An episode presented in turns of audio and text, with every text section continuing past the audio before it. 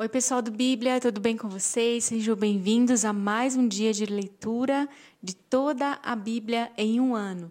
Nós estamos na semana 45, hoje é o dia 2, e juntos vamos ler Ezequiel 18 e 19 e Salmos 99 e 100.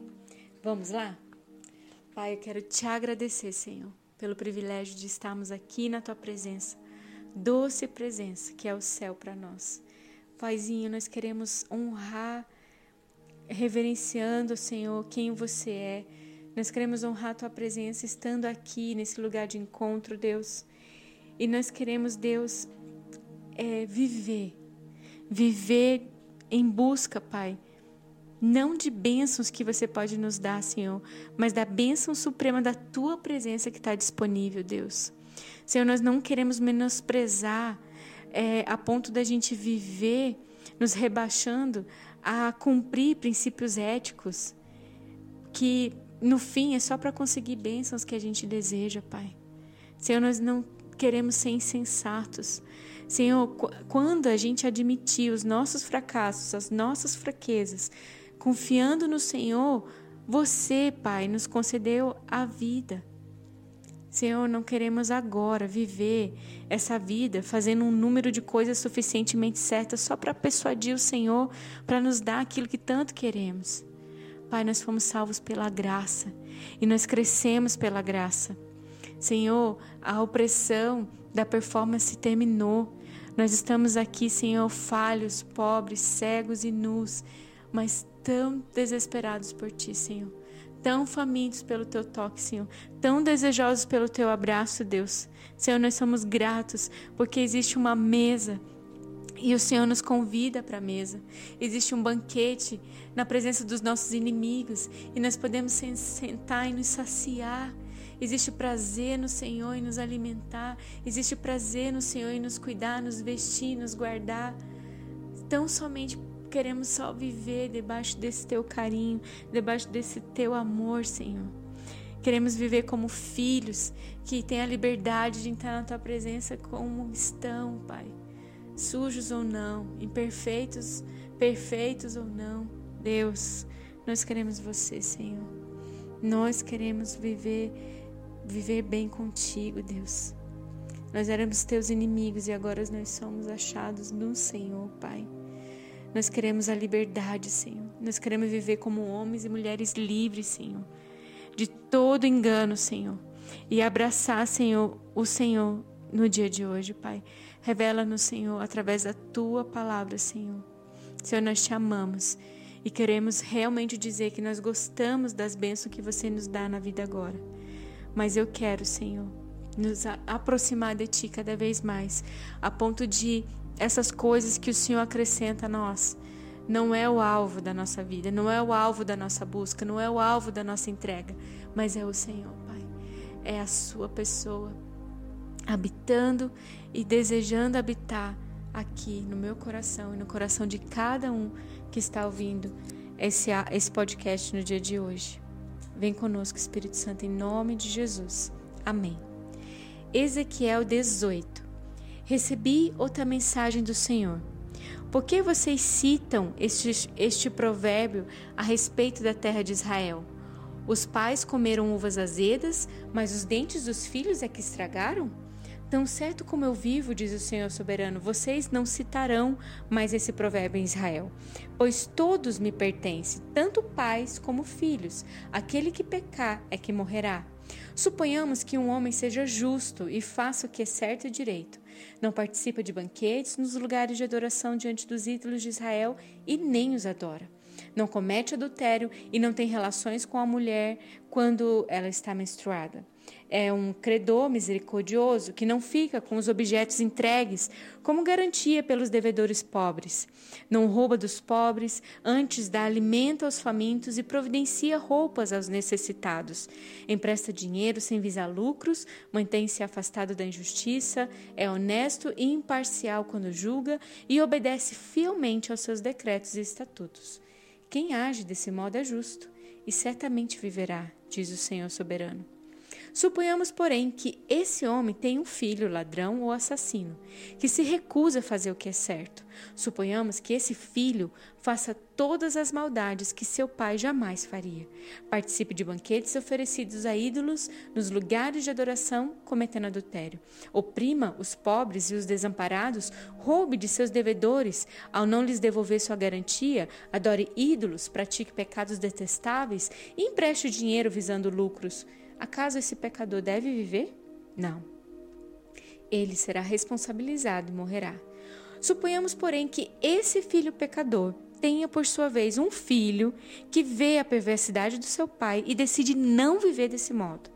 Esse filho não participa de banquetes nos lugares de adoração, não adora ídolos e nem comete adultério, não explora os pobres, antes trata os devedores com imparcialidade e não rouba deles dá alimentos aos famintos e providencia roupas aos necessitados, ajuda os pobres, não empresta dinheiro visando lucros e obedece a todos os meus decretos e estatutos. Ele não morrerá por causa dos pecados do seu pai, certamente ele viverá. O pai, no entanto, morrerá por causa de seus muitos pecados, por ser cruel, roubar das pessoas e fazer o que era claramente errado no meio do seu povo. Vocês, porém, perguntam: como assim? O filho não paga pelos pecados do pai? Não.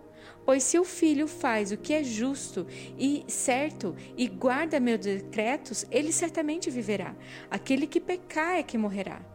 O filho não será castigado pelos pecados do pai, e o pai não será castigado pelos pecados do filho.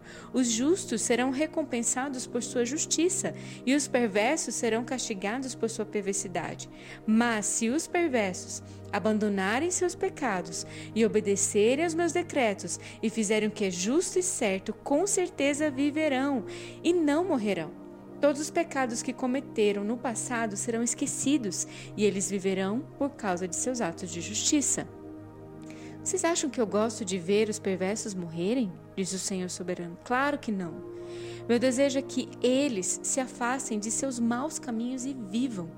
Contudo, se os justos se afastarem de sua justiça, cometerem pecados e agirem como os outros pecadores, deve-se permitir que vivam?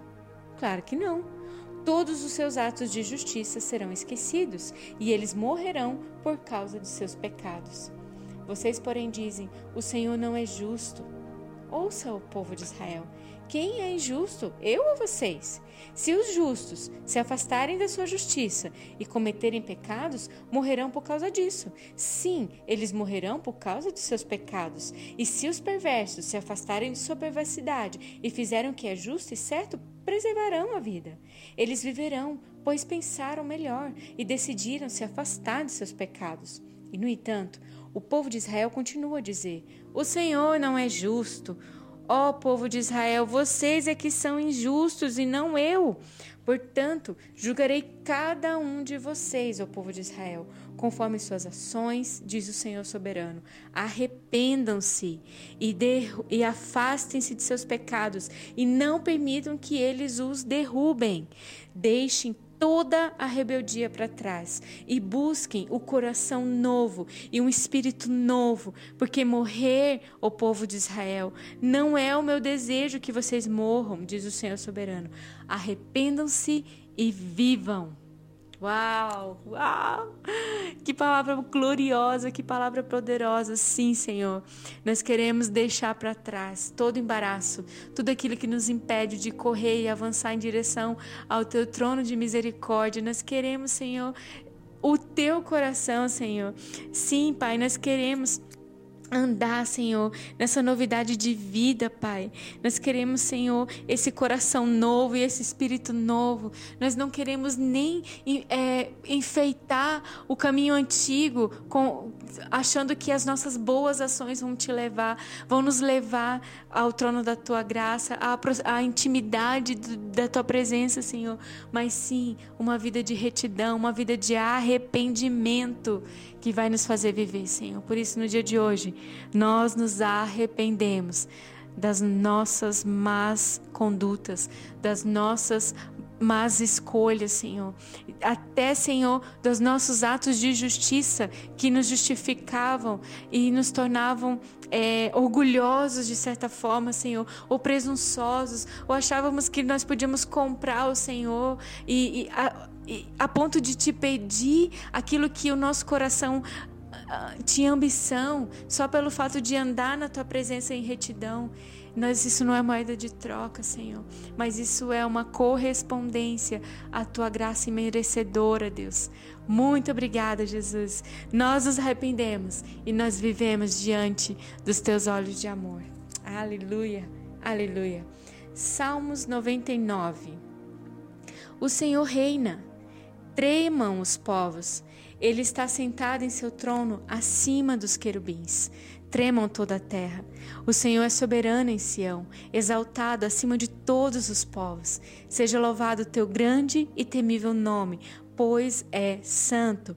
Rei poderoso, que ama a justiça, tu estabelecestes a imparcialidade, agiste com justiça e retidão em Israel. Exaltem o Senhor nosso Deus, prostem-se aos seus pés, pois ele é santo. Moisés e Arão estavam entre seus sacerdotes, e Samuel também invocava o seu nome. Clamavam ao Senhor, e ele respondia. Da coluna de nuvem lhes falava, e eles seguiam os preceitos e os decretos que ele lhes dava. Ó Senhor nosso Deus, tu lhes respondias. Era para eles Deus perdoador, mas os castigava quando se desviavam. Exaltem o Senhor nosso Deus e prostem-se em seu santo monte, pois o Senhor, o nosso Deus, é santo. Aleluia, aleluia. Salmo 100. Aclame ao Senhor todos os habitantes da terra, sirvam ao Senhor com alegria, apresente-se diante dele com cânticos. Reconheçam que o Senhor é Deus. Ele nos criou e a ele pertencemos. Somos seu povo, o rebanho que ele pastoreia. Entre por sua porta com ações de graça, e em seus pátios com cânticos de louvor. Dê-lhe graças e louvem o seu nome, pois o Senhor é bom e o seu amor dura para sempre e a sua fidelidade por todas as gerações. Aleluia. Amém, gente. Glória a Deus pelo dia de hoje, por essa leitura maravilhosa. Que o teu coração descanse nessas verdades e que aquilo que o Espírito Santo colocar diante dos teus olhos, arrependa-se e viva. Adore o Senhor de todo o teu coração. E até amanhã.